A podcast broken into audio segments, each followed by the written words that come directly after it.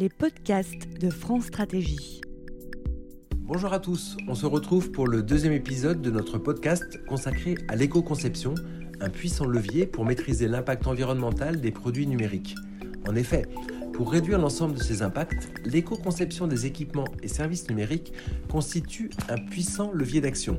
Retrouvons Christophe Fernic, conseiller environnement de la CCI Hero, et Caroline Watteau, secrétaire générale de l'Alliance Green IT et directrice du département numérique responsable d'APL, pour un retour d'expérience de l'opération Green Concept des CCI d'Occitanie.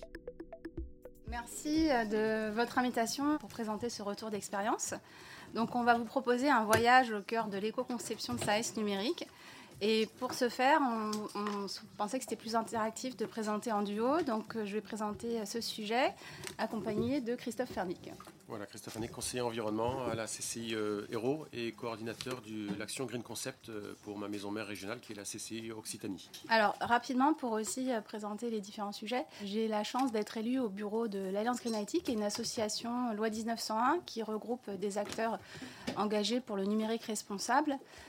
donc, le, les principales publications que l'on fait sont toutes disponibles gratuitement sur le site internet de l'Alliance Green IT. Euh, notamment, on, réalise tous les deux ans un baromètre de la mise en place des pratiques Green IT en France. Donc là, on est en train de travailler sur la troisième édition et ça permet d'avoir un aperçu de quelles sont les bonnes pratiques mises en place à l'échelle des entreprises en France. Et effectivement, pour rejoindre les interventions précédentes, euh, c'est un sujet qui est assez natif. Par ailleurs, on travaille euh, avec l'ADEME sur une campagne de communication à destination du grand public. Euh, L'ADN de l'AGIT, c'est aussi d'être ouvert et d'être transparent dans notre fonctionnement. Euh, c'est pourquoi aussi on a au sein de notre bureau euh, la chance d'avoir plusieurs fédérations et syndicats professionnels comme le JMELEC, le Synovit et le Syntec numérique. Au-delà de tout ce travail associatif, j'ai un métier. Donc, je suis en charge d'un département numérique responsable au sein d'une société qui s'appelle APL. Et donc, la marque Neutreo, c'est lié à une société que j'ai créée en 2010 qui vise à accompagner les acteurs du numérique dans leur démarche environnementale. Et la vie des sociétés étant, Neutreo a intégré la société APL, donc qui passe de TPE à PME maintenant. Et donc, euh, Green Concept, c'est une action collective qui est pilotée par la CCI Occitanie, dont on va vous présenter les résultats euh, aujourd'hui. Au-delà de ça, en fait, euh, que ce soit avec tous les acteurs qui sont présents ici, on est tous très attachés au sujet du numérique responsable, et c'est pourquoi, en fait, il y a plein de gens dans la salle qui participent aux événements qui sont cités à droite, que ce soit sur animer des conférences sur le sujet à Paris, en région, sur euh, les différentes thématiques du numérique responsable. Euh, rapidement, le numérique est euh, perçu de manière générale comme étant un vecteur d'emploi, de croissance, de nouveaux modèles économiques, ce qui est vrai. Donc, je vous ai remis quelques chiffres qui sont présents ici sur le développement des données mobiles, sur la croissance annuelle des services cloud, les mètres carrés de data center, les objets connectés, les emplois en France et les volumes de données. Alors selon euh, les instituts, euh, les chiffres évoluent évidemment, c'est des statistiques qui sont à géométrie un peu variable, mais en gros la tendance est celle-ci. Néanmoins, ce qu'on ne voit pas, comme l'a précisé euh, Erwan et Frédéric, comme ont précisé Erwan et Frédéric dans leurs interventions, c'est que le secteur numérique est aussi à l'origine de nombreux impacts environnementaux à toutes les étapes du cycle de vie. Que ce soit au niveau de la fabrication, donc il y a beaucoup de métaux, comme l'a précisé Madame, et terres rares dans les composants électroniques. L'industrie électronique est très gourmande en eau, en énergie, en produits chimiques, en matières premières, en métaux. Donc euh, c'est un enjeu environnemental fort euh, sur lequel aujourd'hui on a peu de leviers directs parce qu'on a, à moins d'être fabricant de composants électroniques, euh, on a très peu d'entreprises en France qui le sont, on a peu de, leviers, si ce n'est d'en utiliser moins et de les garder plus longtemps, comme l'a dit Frédéric. un enjeu plus visible est celui de l'utilisation. Euh, les consommations d'énergie liées à l'utilisation des différents composants des services numériques, comme les terminaux, les réseaux, les objets et les centres informatiques. Un autre impact euh, qu'il est important d'adresser est celui de la fin de vie et de la production des déchets électroniques, comment les collecter, comment les traiter, comment les recycler. Et donc c'est un enjeu qui euh, se joue à l'échelle mondiale parce qu'il y a beaucoup de transferts transfrontaliers de déchets électroniques. Plus après, toutes les problématiques liées à l'usage qui apparaissent au fil des semaines euh, sur le droit à la déconnexion, sur euh, tous les impacts sociaux, euh, notamment la privacy, la sécurité qui sont associés aux usages du numérique. Donc en conclusion, la digitalisation de la vie, que ce soit la vie professionnelle ou la vie privée, associée à l'augmentation du nombre d'objets connectés et de personnes connectées, ont pour conséquence une explosion des usages numériques et de tout ce qui est associé. Plus d'usages, plus de données, plus de terminaux, plus de réseaux, plus de data centers. Alors quand on s'intéresse aux sujets environnementaux, face à ce constat, on se pose en général trois questions qui sont au cœur de toute approche environnementale. La première étant combien? Par exemple, combien d'émissions de gaz à effet de serre euh, pour euh, réserver mon billet de train? Combien de consommation d'eau euh, pour écouter la musique sur un site de streaming? Donc ça, c'est une première question. Combien? La seconde, c'est qui, ou plutôt où se situent les impacts? Qui a en sa possession les gros leviers pour réduire ses impacts environnementaux? Et ensuite comment le faire? La problématique n'étant pas simple car à trois questions se rajoutent trois couches euh, supplémentaires. La première étant que les impacts environnementaux ne sont pas uniques mais sont multiples, c'est-à-dire que souvent on s'intéresse à l'énergie ou aux émissions de gaz à effet de serre, Néanmoins, dans une optique globale, il convient d'intégrer d'autres sujets comme les consommations d'eau, l'épuisement des ressources naturelles, la pollution des écosystèmes, la toxicité humaine. Par ailleurs, l'autre sujet étant que les impacts environnementaux se situent à toutes les étapes du cycle de vie des équipements. Fabrication, utilisation, fin de vie. Et la dernière et non des moindres, c'est qu'une multitude d'acteurs se succèdent le long de la chaîne de valeur, entre les équipementiers, les constructeurs de data centers, les opérateurs télécoms, les éditeurs logiciels, euh, les intégrateurs. Il y a toute une euh, série d'acteurs qui se succèdent. Alors comment mettre en place une solution efficace qui embarque toute la chaîne de valeur? Alors, pour resituer un peu le, sujet de l'éco-conception dans l'approche environnementale du digital, je vous ai repris un peu les grands, sujets qui sont ceux par lesquels que les entreprises considèrent aujourd'hui. Donc le premier, c'est euh, le sujet le plus euh, canal historique, on va dire. c'est les grandes entreprises qui veulent réduire l'impact environnemental de leur système d'information. Donc euh, ce sujet, il est très bien. Il a débuté notamment beaucoup sur tout ce qui était optimisation de l'impression, optimisation des data centers, optimisation des postes de travail. Après, donc, il y a un autre sujet natif qui est euh, le numérique pourrait être une solution pour atteindre les objectifs de la transition environnementale. Euh, parce qu'avec des solutions digitales, on peut réduire, faire moins de transport, consommer moins d'énergie, consommer mieux l'eau. Et ça, c'est ce qu'on appelle le Green by IT. L'éco-conception se situe sur le troisième volet en bleu. Et là, en fait, c'est vraiment l'idée d'avoir une approche orientée service. Euh, à quoi servent tous ces mètres carrés de data centers, ces réseaux télécoms, ces CPU gigaoctets, ils servent à délivrer un service. Et donc, quel est ce service et comment, quel est son impact sur l'environnement et surtout comment peut-on le réduire? Et le dernier, qui est aussi très important, c'est comment justement euh, sensibiliser les utilisateurs à avoir un comportement plus éco-responsable de leur usage du digital. Et là, il y a de très gros leviers. Ben, c'est un peu le principe de euh, si on a un bâtiment HQE, euh, ben, euh, il peut être très performant. Néanmoins, si tout le monde met le chauffage et ouvre les fenêtres en même temps, ça ne va pas marcher. Donc sur la partie sensibilisation, il y a un, très gros travail qui est à Alors, Le sujet de l'éco-conception, comme l'a précisé Erwan, n'est pas un sujet qui est nouveau. Et donc il y a 3-4 ans, euh, à l'Alliance Green IT, on a euh, essayé de voir comment ce concept qui est utilisé dans l'industrie depuis des années peut s'appliquer aux services numériques. Donc on a consigné dans un livre blanc les grandes lignes de l'éco-conception des services numériques. Ce livre blanc, il a été soutenu par euh, une quinzaine de clusters et fédérations à l'échelle européenne et on l'a présenté plusieurs fois en comité de normalisation. Donc c'est un sujet, je pense, qui fait consensus. Ce que l'on a mis dans le livre blanc, c'est très simple. C'est déjà la définition du service numérique qui a été présentée précédemment. C'est-à-dire qu'un service numérique, c'est l'association de équipements terminaux, donc qui peuvent être, pour répondre à monsieur, à la fois des smartphones, des tablettes, euh, des ordinateurs, mais qui peuvent être aussi des objets communicants. Euh, les réseaux télécoms pour transmettre les données, euh, un centre informatique pour traiter, stocker ces données, et plusieurs couches de logiciels qui vont s'exécuter pour délivrer le service. Le service doit avoir une fonction. Alors des fois, euh, comme on l'a soulevé, euh, comme ça a été soulevé lors des précédents échanges, euh, il y a plusieurs fonctions selon les, profils d'utilisateurs. Par exemple, si on prend un réseau social, la fonction d'un utilisateur, ça va être de récupérer des informations, rester en contact avec ses amis. Si on prend le côté admin, ça va plutôt être collecter de la donnée en masse. Donc les, les fonctions ne sont pas les mêmes selon les profils.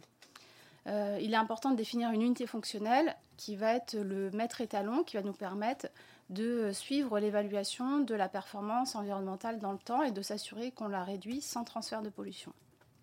Et évidemment, un flux de référence. Donc, dans l'éco-conception, l'éco-conception en fait s'adosse à une méthode d'évaluation environnementale qui est l'analyse de cycle de vie. Donc l'analyse de cycle de vie, c'est une méthode aussi qui est standardisée, comme l'a précisé Erwan, et qui vise à euh, évaluer les impacts environnementaux euh, de bout en bout, euh, du berceau à la tombe ou du berceau au berceau, c'est-à-dire en prenant en compte toutes les étapes du cycle de vie. Donc cette méthode est standardisée, ça nous permet de transformer des gigaoctets, des mégabits secondes en consommation d'eau, consommation d'énergie primaire, épuisement de ressources naturelles, émissions de gaz à effet de serre. Les points clés incontournables de toute démarche d'éco-conception, donc là, quels que soient les projets, euh, ces points doivent être mis en place. C'est définir la fonction et l'unité fonctionnelle, à quoi sert mon service. Et en fait, plus on se rapproche de à quoi sert mon service, quelle est sa fonctionnalité, au plus on a des gros leviers de réduction d'impact. On va le voir par des exemples après. Euh, considérer toutes les étapes du cycle de vie du service, c'est-à-dire ne pas se concentrer sur la phase d'utilisation ou la phase de fabrication. Modéliser plusieurs impacts environnementaux pour éviter le transfert de pollution. Alors le transfert de pollution, il peut se faire d'un impact environnemental à l'autre. Un exemple hyper simple, euh, je sais pas, vous avez un data center en Allemagne, euh, vous le dites, ben, on va le transférer en France, comme ça on va réduire les émissions de gaz à effet de serre. Par contre, si on raisonne en monocritère gaz à effet de serre, on ne va pas voir qu'on induit d'autres impacts comme la production de déchets nucléaires, les consommations d'eau. Donc ça, c'est un transfert d'un impact environnemental à l'autre. Le transfert d'impact peut se faire aussi euh, d'une étape du cycle de vie à l'autre. Euh, c'est pour ça qu'il est important de euh, prendre en compte plusieurs indicateurs environnementaux et aussi les trois composants physiques de l'architecture technique du service, les réseaux, les terminaux et les centres de données. Cette notion, elle implique, et ça c'est un point qui est non négligeable, d'internaliser les externalités. C'est-à-dire que souvent, si vous êtes éditeur logiciel ou si vous fournissez un service numérique, vous allez devoir prendre en compte dans l'étude des équipements qui ne sont pas forcément euh, fabriqués par vous, achetés par vous, utilisés par vous. Par contre, ça va être des terminaux de consultation des utilisateurs. Donc il faut intégrer une partie de ces impacts. Et ça, c'est un gros levier pour réduire l'empreinte euh, globale. Et donc, euh, un point aussi qui est très important, c'est que l'éco-conception impose de renforcer le dialogue avec les parties prenantes. Donc, c'est se rapprocher des fournisseurs pour qu'ils puissent nous proposer des solutions ayant moins d'impact sur l'environnement, se rapprocher des utilisateurs, ça c'est très important aussi, pour répondre au mieux à leurs besoins, éviter tout ce qui est euh, créer un besoin qui n'existe pas et qui ne répond à aucune attente. Et enfin, euh, c'est évidemment d'améliorer euh, les impacts sur l'environnement sans transfert de pollution, sinon on peut faire des ACV pendant 10 ans et on aura plein de calculs, plein de données, mais par contre on ne s'améliorera pas. Donc cette méthode, elle peut s'appliquer à tout type de services numériques. On a parlé de banque en ligne, site web marchand institutionnel, outils de travail collaboratif. Et on va voir que dans le cadre de l'opération Green Concept, on a une très bonne représentativité euh, des secteurs d'activité et des typologies de services numériques qui, sont, euh, ont été pris en considération. Donc Christophe, je te laisse présenter. Voilà, donc si on en revient pour l'action euh, Green Concept, donc déjà comment est née la démarche? Il faut savoir qu'au niveau régional, donc, euh, la CC Occitanie, depuis plusieurs années, menait des actions sur l'éco-conception de produits, euh, donc principalement pour des entreprises industrielles. Et puis, on s'est rendu compte qu'on a quand même une très très forte proportion d'entreprises tertiaires qui ne fabriquent pas donc, dans les services sur notre territoire et qu'avec les démarches strict euh, sur l'éco-conception de produits, on laissait de côté un très grand nombre d'entreprises de toutes ces, dimensions environnementales-là. Donc on a fait, donc ça c'était les années 2000, euh, entre 2005 et 2013, il y a plusieurs actions qui sont succédées, et on a à partir de là mené de la veille, de la veille sur euh, l'éco-conception de services. Euh, et il y avait peu de choses à l'époque. Jusqu'en 2015, où on a vu un retour d'expérience euh, d'une petite PME montpelliéraine qui s'appelle OVA, de 15 salariés, qui a euh, mis en place une démarche d'éco-conception de, son service d'hébergement cloud, dans cloud, et qui a réussi. Donc, c'était une action qui a été financée par l'ADEME, hein, localement, un accompagnement individuel, et elle avait fait un retour d'expérience pour montrer qu'elle avait réussi à diminuer de 40%, je crois, l'impact environnemental de son service. Euh, voilà. Donc ça nous a montré que ça a permis de mettre en évidence qu'il y avait des méthodologies qui commençaient à arriver, euh, applicables à une petite entreprise de, 15 salariés. Donc de là, euh, on a mis en place des, réunions de brainstorming avec l'ADEME qui ont abouti à, monter cette opération Green Concept, qui part aussi du constat que sur notre territoire, on a donc de l'Occitanie, on a plus de 10 000 entreprises dans le secteur du numérique hein, qui génèrent 50 emplois directs. 50 000, pardon. Euh, nous, avons, euh, nous sommes la seule région de France qui possède deux métropoles labellisées French Tech, avec Montpellier et Toulouse. Donc il y a vraiment un, environnement euh, numérique extrêmement riche, des clusters dans le domaine du, numérique, de la RD, des incubateurs, des accélérateurs. donc on a vraiment un écosystème très très favorable sur ce, sur ce, sur ce secteur. Voilà. Un autre constat qui est vraiment important pour nous, c'est qu'on a 99% des entreprises qui ont moins de 50 salariés. Donc, euh, voilà, on ne peut pas s'intéresser, on ne peut pas laisser ces gens-là, ces entreprises-là euh, de côté. Toutes les entreprises ont un travail à faire euh, pour la transition écologique, transition énergétique. et l'idée, c'était de voir comment est-ce qu'on pouvait appliquer des méthodes sur ce tissu de TPE. Voilà. Euh, par le passé, on avait aussi euh, mis en place des actions, souvent avec l'ADEME et la région, euh, sur l'efficacité énergétique, l'éco-conception, je ne reviendrai pas. Et donc, en 2016, concours de circonstances, l'ADEME Occitanie et la région Occitanie lancent un appel à projet sur l'économie circulaire. Et donc, l'éco-conception est une thématique hein, de l'économie circulaire. Et donc, on a profité pour soumettre ce projet de réflexion sur l'éco-conception numérique, et donc, qui a été, donc, comme ça née l'action Green Donc, qui était euh, lauréat de cet appel à projet économie circulaire en, région Occitanie. L'action euh, vise à accompagner sur euh, trois ans 30 entreprises, donc trois sessions de 10 entreprises.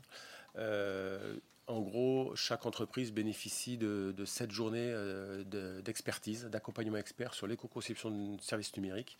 Et donc pour cela, la CC Occitanie a passé un appel d'offres euh, au niveau national qui a été euh, remporté par un, groupement de trois entreprises euh, dirigé par APL France Neutréo, donc Caroline Vato, Frédéric Bordage et puis Code, ex-Code qui s'appelle maintenant LCIE Bureau Veritas hein, avec Daniel Prunel. donc ces trois experts accompagnent les 30 entreprises et on leur a demandé un, gros, gros travail de, réflexion sur les outils. On en a parlé tout à l'heure pour industrialiser les méthodes. Parce que euh, sur ces actions, quand il fallait 15 à 20 journées pour accompagner une entreprise, euh, nous, dans Green Concept, on ne pouvait pas. On n'avait pas les moyens de faire ça. Donc il, fallait, il aller en 7 journées, trouver des solutions pour pouvoir accompagner les entreprises, les sensibiliser et les accompagner. Donc de là, là a découlé toute une réflexion des trois experts sur la mise en place d'une méthode d'ACV simplifiée avec les quatre indicateurs qui vous, ont été euh, présentés tout à l'heure. Euh, voilà, on a, une démarche euh, un peu simplifiée et qui a été appliquée. La même méthode a été appliquée à toutes les entreprises accompagnées. En gros, il y a une journée de, diagnostic, il y a un accompagnement sur six journées, et ensuite il y a une phase de restitution. Donc voilà ce qui a été fait pour l'ensemble des entreprises. Euh, quelques petits temps d'échange euh, à travers des, ateliers euh, collectifs où sur une journée, on avait trois ateliers de deux heures et donc on réunit toutes les entreprises ce qui est intéressant, c'est qu'on réunissait pas uniquement les chefs de projet numériques, mais euh, on réunissait pendant ces ateliers aussi bien euh, le marketing, la communication, euh, la direction générale quand ils pouvaient se, libérer, voilà, tous les, les, développeurs, les chargés de projet, les responsables achats. Donc voilà, l'idée de ces ateliers, c'était vraiment de sensibiliser l'ensemble des équipes de l'entreprise euh, autour de ces questions de numérique responsable. Et c'est des moments d'échange extrêmement riches dans l'action. Voilà, donc on, vous présente aujourd'hui, hein, vraiment, il faut comprendre que l'action est, encore en cours. Hein. il y a eu des échanges donc, avec France Stratégie par rapport à, vos ateliers. Donc euh, il semble intéressant, ben, nous, qu'on accélère un petit peu euh, la communication sur les résultats, sachant que voilà, l'action est toujours en cours, elle sera, terminée au, enfin, au mois de juin. Donc euh, on, va vous présenter des premiers résultats très partiels aujourd'hui, mais, mais il y a déjà des choses intéressantes à sortir. Il faut savoir que grâce au soutien financier donc, de l'ADEME et de la région, c'est une opération, donc vous voyez, hein, sept journées d'expertise avec des, experts euh, euh, sur vraiment très, très reconnus sur la place. Donc euh, c'est une opération qui a bénéficié de soutien. Il a fallu absolument alléger le coût pour l'entreprise. Et donc il y avait un coût qui était de 500 euros à 2000 euros pour les entreprises participantes. 500 pour les premières sessions, les TPE, et 2000 plus pour. On a ouvert à quelques grands comptes. Voilà, l'idée c'est qu'on a eu aussi au fur et à mesure, on a eu à la fois des TPE, de la PME et du grand compte, mais à, grande majorité, l'action était destinée aux TPE. Donc on a passé euh, donc trois, appels à projets pour sélectionner ces, trois fois dix entreprises. Et donc on a mis là les secteurs d'activité dans lesquels interviennent les entreprises pour vous montrer que on a vraiment tous les secteurs d'activité qui sont représentés, un très très grand nombre, euh, pour dire voilà, une action sur l'éco-conception numérique, elle ne va pas concerner que la filière numérique. Euh, voilà, elle va concerner l'agriculteur qui qui va utiliser euh, des objets connectés pour euh, suivre euh, la pluviométrie et savoir quand ajouter des intrants, etc. voilà, et donc du, secteur de la santé pour des équipes médicales pour suivre des patients à domicile avec des, applications, des, réseaux sociaux pour, pour l'e-santé. donc voilà, donc c'est extrêmement large. bien sûr, on retrouve l'industrie, on retrouve le bâtiment. Euh, et l'autre constat, c'est qu'on a accompagné dans le cadre de cette démarche euh, le prestataire numérique qui intervient pour le client dans un domaine d'activité. Et donc sur certains cas, euh, on a accompagné le client, d'autres le prestataire et d'autres le binôme. Voilà, des deux entreprises. sur la cible des entreprises, effectivement, il y a une large partie qui donc on a un tiers qui a moins de 10 salariés et on a trois quarts qui ont moins de 50 salariés. Donc ça veut dire qu'en fait, ces démarches d'éco-conception et d'analyse de cycle de vie euh, qui peuvent être très lourdes si on fait une analyse de cycle de vie euh, hyper complète, hyper documentée, conforme ISO 14040, euh, on peut la simplifier pour la rendre accessible à des TPE et PME qui seront les grands comptes de demain. Donc l'idée, c'est d'inclure aussi toutes les entreprises du territoire dans des démarches environnementales, parce que le développement durable n'appartient pas aux grands comptes. Voilà. c'était aussi le message derrière Green Concept. Sur les cibles de marché, donc 100% euh, des entreprises ont des cibles B2B. Et après, euh, de, de manière ponctuelle, d'autres peuvent avoir des cibles B2B2C, c'est-à-dire qu'elles vont commercialiser à un client qui, lui, va proposer le service à des utilisateurs euh, grand public. quelques-unes qui proposent directement aussi en parallèle aux utilisateurs grand public et quasiment la moitié qui adressent des marchés publics. Ça, c'était un enjeu fort aussi, parce que dans tous les marchés publics, maintenant, il y a des clauses environnementales et sociales. Et du coup, d'avoir participé à cette action, ça leur permet de renforcer leur argumentaire euh, et accéder à ces marchés publics. Alors après, il faut que ça reste différenciant aussi. Alors, on va vous présenter un exemple aujourd'hui. Euh, c'est une solution de monitoring des consommations d'énergie des logements pour euh, réduire les consommations et calculer les charges. Alors, euh, c'est un exemple lambda qui a plusieurs intérêts. C'est que d'une part, la société qui développe ce service numérique euh, assemble les composants électroniques. Donc, on a une visibilité sur les capteurs et les différents euh, objets communicants de cette chaîne de valeur. Et l'autre point intéressant, c'est que c'est une solution qui vise à réduire, donc c'est le numérique pour réduire l'impact environnemental des logements. Donc, il y a à la fois la dimension éco-conception et aussi la dimension IT for Green. Alors, comme euh, suivant la méthode que je vous ai présentée jusqu'à présent, euh, on a défini une fonction. Donc, la fonction, c'est suivre les consommations d'énergie du bâtiment. On a pris une unité fonctionnelle qui était affichée euh, les données d'un bâtiment et des logements qui sont inclus dans le bâtiment. les équipements concernés, donc on avait toute une série de capteurs, un concentrateur, une box ADSL, plus après les terminaux de consultation des utilisateurs, les réseaux pour faire circuler toutes ces données et euh, une partie centralisée de serveurs hébergés en data center. La partie qui est maîtrisée par euh, l'entreprise, c'est les capteurs, la partie qui va être dans les logements et aussi la partie qui est euh, située dans le data center. Le reste, c'est des parties qui ne sont pas maîtrisées directement. les différents protocoles de communication. Et donc, on a défini un scénario d'usage qui est un bâtiment de 2000 m2 avec 28 logements, 8 capteurs par logement, 40 comptes utilisateurs et donc 15 actifs. Euh, donc ça, c'est le scénario d'utilisation qui nous a permis, donc euh, on a calculé combien il y a de capteurs euh, pour ce bâtiment, combien de, minutes utilisaient les, des utilisateurs se connecter à la plateforme, combien de gigaoctets de données circulaient sur les réseaux, combien de serveurs en data center. Et donc on a transformé tout ça en impact environnemental avec une méthode d'analyse de cycle de vie simplifiée euh, donc je vous épargne le calcul. Euh, ici sont présentés les, résultats. Donc sur la gauche, en fait, vous voyez un résultat d'analyse de cycle de vie simplifié. sachant que un, un histogramme correspond à un impact environnemental et le code couleur correspond à un contributeur d'impact. Donc, en gros, l'éco-conception, c'est assez simple, c'est de voir quels sont les gros bâtons. Donc là, il n'y a pas besoin d'avoir suivi une formation très, très approfondie pour comprendre que c'est le bleu et le gris. Et donc, sur la, partie euh, bleue, quels que soient les indicateurs, donc le premier indicateur, c'est les émissions de gaz à effet de serre mesurées en kilo équivalent CO2.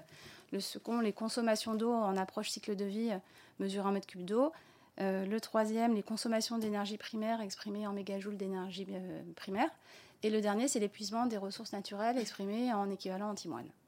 Donc le, les deux principaux contributeurs sont la fabrication et l'utilisation des terminaux cela étant dit, en fait, on s'est dit, oui, mais les terminaux, euh, quels terminaux? Parce qu'il y en a plusieurs, il y a les capteurs, il y a les terminaux de consultation, euh, où sont les gros impacts? Donc, on a détaillé ce poste et on a le même, euh, la même représentation sur le schéma de droite. Et donc là, on voit qu'en jaune sont représentés les capteurs qui ont une pile, donc qui sont déconnectés du réseau électrique. En vert, les capteurs qui sont connectés au réseau et le concentrateur qui est en bleu. on avait aussi intégré la, la, tablette, le smartphone et l'ordinateur qui est utilisé par les habitants de l'immeuble pour euh, suivre leur consommation, en fait, ceux-ci n'apparaissent pas du tout. Donc, euh, on constate dans cet exemple, qui est un exemple vraiment spécifique, il ne faut pas non plus généraliser, mais que là, l'impact, il est du côté des objets. Euh, en parallèle, on a évalué la mise en place des bonnes pratiques d'éco-conception logicielle. Et donc, il y a une bonne partie des bonnes pratiques qui étaient déjà mises en place. C'est-à-dire qu'il y a beaucoup d'entreprises qui font aussi déjà de l'éco-conception sans forcément mettre un mot dessus. Alors, selon vous, fort de ce constat, euh, quelles pourraient être euh, les pistes d'éco-conception? Alors, on peut étudier les pistes d'éco-conception au niveau du réseau, moins de bandes passantes, comment on fait pour faire moins de bandes passantes, on envoie moins de paquets de données, euh, on les envoie moins souvent. au niveau des terminaux, alors les terminaux, est-ce qu'il y a besoin d'avoir 8 capteurs par logement? C'est une question. Est-ce que 8 capteurs sont nécessaires, sachant qu'après, les capteurs, ils ont une durée de vie limitée, il va falloir les remplacer, ils vont casser, les gens ne vont pas s'en rendre compte, ça va induire des erreurs de mesure. Euh, donc cette partie capteur, bon, la partie data center, il y a aussi des pistes d'amélioration, mais on a vu que dans ce cas présent, c'était loin d'être le sujet principal. Et après, sur la fonctionnalité. Sur l'exemple en question, euh, qui est assez symptomatique de beaucoup d'applications objets connectés, on a plein d'objets qui sont répandus sur un périmètre, qui collectent plein de données, qu'on restitue telle qu'elle à euh, tout type d'utilisateur. Sauf que euh, Madame Michu, qui est au 4B, bah là, elle avait euh, les DJU, donc les degrés jour unifiés, ses consommations d'énergie, la répartition des consommations d'énergie par usage. Donc ça, c'est bien si on fait de l'ISO 50001, mais je ne pense pas que Madame Michu fasse de l'ISO 50001. tout la, météo, tout un tas de données, en fait, qui, qui sont très éloignées de la fonction principale du service, parce que quand on se situe du point de vue de l'habitant, ce qu'il veut savoir, c'est euh, même sa consommation, en fait, c'est pas forcément le plus important, c'est combien il va payer. Est-ce qu'il est en train de surconsommer? Donc, c'est-à-dire, est-ce qu'il y a un appareil qui est branché, qui ne devrait pas être branché? Est-ce qu'il y a un, axe qu'il peut faire pour réduire son, sa facture d'énergie? Et euh, le dernier, c'est combien il va payer de charge. Combien il consomme, combien il va payer de charge, et est-ce qu'il y a des actions à mettre en place? Donc là, en fait, on se situe vraiment au niveau de la fonctionnalité et le service numérique, pour qu'il soit efficace, il faut qu'il présente juste ces trois indicateurs au final. Tout le reste est du superflu. Alors après, c'est vrai que quand on a les données, il y a un potentiel euh, illimité qui s'offre à nous. Euh, néanmoins, il faut savoir que ce potentiel, il a un coût en termes de CPU, de consommation d'énergie, de gaz à effet de serre, etc. Donc il faut vraiment se recentrer sur l'essentiel. Dans le cas de ce projet, en fait, on a euh, identifié plusieurs actions d'éco-conception donc déjà travailler sur la fonctionnalité, euh, adapter les représentations à la cible, vraiment être au plus proche du besoin des utilisateurs. Là, on est sur la notion de euh, renforcer euh, le dialogue avec les parties prenantes. Un autre point, et non des moindres, c'est celui du service commercialisé. Comme là, en fait, on se situe dans un exemple d'une entreprise qui vient du monde des objets, des objets, qui a fabriqué des objets connectés. Donc, ils ont travaillé déjà sur l'éco-conception de leurs objets. Mais en fait, ils sont sur un modèle économique. Alors, si vous suivez euh, les théories de Porter, en fait, le fournisseur et l'utilisateur sont ennemis dans ce cas-là. C'est-à-dire qu'en fait, si l'intérêt économique du fournisseur, c'est que l'utilisateur achète de plus en plus d'équipements. C'est le cas pour beaucoup d'équipements électroniques. Et l'idée, c'était en fait de transformer ce service avec des outils, des méthodes d'économie de la fonctionnalité et de passer à la commercialisation d'un service. C'est-à-dire que les capteurs ne sont plus vendus, mais ils sont mis à disposition des utilisateurs. Et l'entreprise, elle ne vend plus des capteurs plus une application. En fait, elle vend un service de performance énergétique. Donc, c'est-à-dire qu'en fait, elle reste, il n'y a pas de transfert de propriété des capteurs vers l'utilisateur. Les capteurs restent la propriété du fournisseur de services numériques. Donc, lui, il a intérêt à ce qu'il y en ait moins, parce qu'il va coûter moins cher, à ce qu'il dure plus longtemps, parce que ça va aussi lui coûter moins cher et il y aura moins de non-conformité dans la, dans la délivrance de son service. Et, euh, et, du coup, il y a un impact environnemental qui est moindre. Donc ça, c'est un point qui est crucial et qu'on peut aborder qu'en étant en posture de conception, c'est-à-dire très en amont des projets. Donc ensuite, un autre point qui a été identifié, c'était de monter en, en service, en analyse. Euh, restituer l'entreprise, en fait, comme elle fabriquait des capteurs, elle n'avait pas forcément d'ingénierie en performance énergétique. Euh, l'idée, c'est de restituer, d'intégrer ces données, d'acquérir une compétence en interne de euh, performance énergétique et de pouvoir devenir prescripteur d'actions d'amélioration.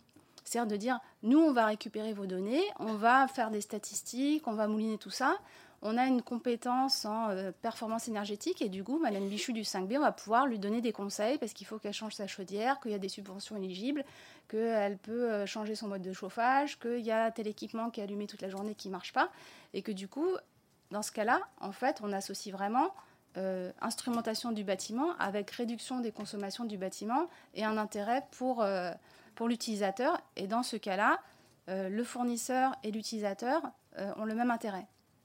Donc il y a vraiment un, déclic à avoir parce qu'initialement, la société, ils fournissent des capteurs. On leur dit, ben voilà, éco-concevoir, il faut arrêter les capteurs. Ils me dit, bah, vous êtes mignon, hein, mais c'est quand même le cœur de mon business. Et l'idée, c'est d'avoir une approche différente et qui permet à l'entreprise aussi de monter en valeur ajoutée et de s'assurer aussi une durabilité dans le temps.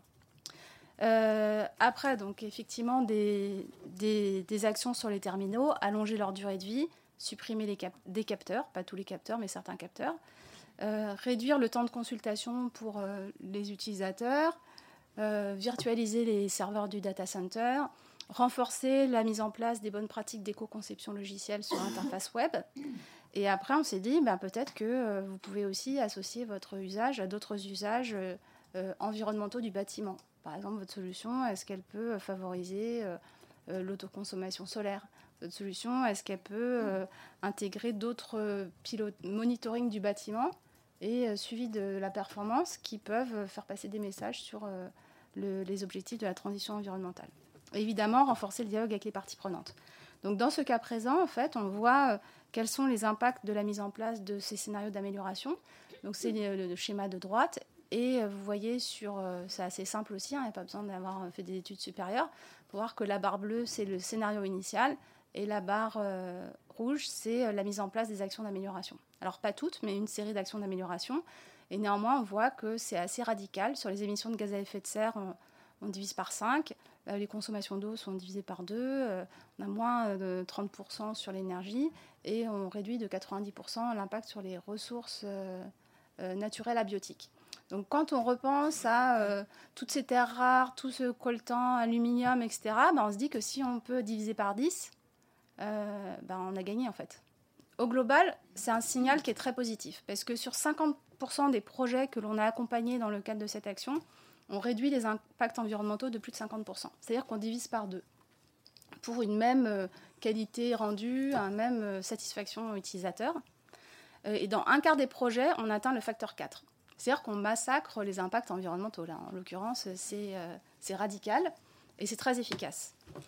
Euh, une autre conclusion de, cette action collective, c'est que euh, les, profils d'impact environnementaux évoluent au fil du développement des services. C'est-à-dire que les questions qu'on va se poser lorsque le service est natif et qu'il a peu d'utilisateurs ne sont pas du tout les mêmes que lorsque votre plateforme, ça va devenir Yuka ou WhatsApp et que vous allez avoir plein d'utilisateurs. Donc euh, y a, les questions ne sont pas les mêmes et il faut vraiment raisonner aussi au fil du projet. Un autre euh, point intéressant, c'est que dans tous les projets euh, que Christophe a balayés, il y a beaucoup de projets qui ont une vocation euh, IT for Green, c'est-à-dire qui permettent d'améliorer l'impact environnemental d'autres services, d'autres secteurs d'activité. néanmoins, quand on les a étudiés au départ, cet impact, il est loin d'être évident.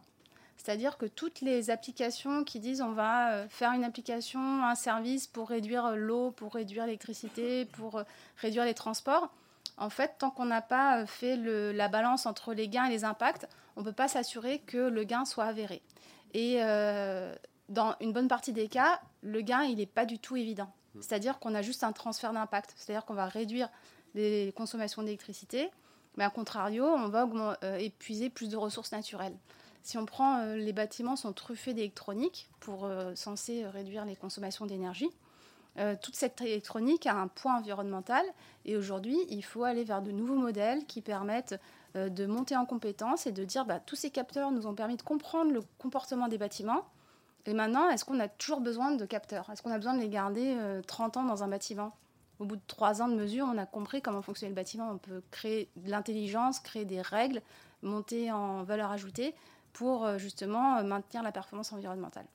Donc ça, c'est un point important. L'ensemble des bonnes pratiques, comme c'est une action qui est financée par l'ADEME et les régions, donc les pouvoirs publics, l'ensemble des bonnes pratiques et des conclusions vont être consignées dans un livre blanc qui sera public et qui sera apparaître euh, troisième trimestre 2019.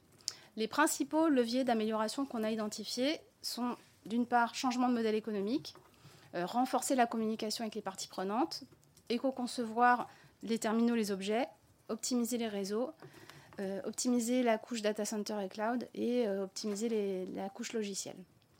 Des exemples de solutions, par exemple une solution de résultat, une solution de covoiturage, parking partage, auto-partage, on arrive à réduire entre 5 et 40% les impacts environnementaux. Alors je dis entre 5 et 40 parce que comme vous avez vu, on a étudié plusieurs impacts et que les, baisses ne sont pas les mêmes selon les impacts. Une solution de webconférence, on a réduit entre 50 et 80% les impacts environnementaux. Vous utilisez tous euh, euh, Skype ou euh, GoToMeeting ou des solutions de webconférence. Ben, dans ce cas-là, en fait, on a divisé de plus que deux l'impact pour participer à une webconférence de 1 heure. Sur des solutions de traitement de fichiers vidéo. Donc la vidéo, c'est aussi un, gros sujet. On arrive à réduire entre 50 et 70% les impacts. Sur l'agriculture de précision, qui est aussi la digitalisation du secteur agricole, on se rend compte qu'il y a des gros enjeux parce que finalement, de truffer les parcelles de capteurs, euh, ça a un impact aussi. Mais si c'est fait intelligemment, on peut concilier transition environnementale et transition digitale. des outils de catalogue en ligne, euh, et le pilotage énergétique des bâtiments. Donc dans ces cas, en fait, on arrive à réduire, vous voyez, les chiffres parlent d'eux-mêmes. Hein. Euh, sur les conclusions, la suite des conclusions, donc il y a des gros impacts. Euh, c'est une démarche qui est efficace si on se situe très en amont. il y a d'autres gains qui ont été observés par les entreprises accompagnées. Euh, gain en compétitivité, visibilité, parce que finalement, elles avaient cette approche environnementale qui leur permettait de se différencier de leurs concurrents. Euh, euh, des gains business, c'est-à-dire qu'il y en a où d'avoir cette approche éco-conception leur a permis de se positionner sur des nouveaux marchés ou de développer des nouveaux produits qui visent des, nouveaux, des nouvelles cibles. c'est aussi, ça a modifié leur positionnement stratégique euh, ça permet de mobiliser les équipes. En fait, il y a une très grande euh, appétence des équipes pour ce projet, parce qu'il y a beaucoup d'entreprises du digital avec euh, des populations qui sont attachées à des valeurs personnelles, environnementales et sociales. Par exemple, ça va être des collaborateurs qui, au quotidien, trient leurs déchets, vont travailler en vélo, réduisent leur consommation d'énergie, mangent bio, etc. en fait, ils ne trouvaient pas dans leur contexte professionnel de cohérence pour intégrer ces sujets-là. Et là, en fait, on, a trouvé pile le projet qui permet de concilier euh, les valeurs personnelles avec euh, le, développement de l'entreprise. Ce n'est pas le seul sujet, mais néanmoins, c'était un terreau fertile pour développer cette, action. Euh, améliorer les relations avec les clients. Comme l'a dit Christophe, il y a beaucoup d'entreprises qui sont venues accompagner de leurs clients pour dire, bah voilà, on doit développer pour une société Intel ce service, on voudrait qu'il soit éco-conçu, on voudrait faire ça ensemble, donc ça valorise aussi l'entreprise, ça change la relation client-fournisseur plutôt en partenariat, et ça permet euh, une cohérence sur toute la chaîne de valeur. Un point et non des moindres, c'est que euh, l'éco-conception numérique peut être intégrée à des entreprises de toute taille. Et ça, c'est un point qui est super important.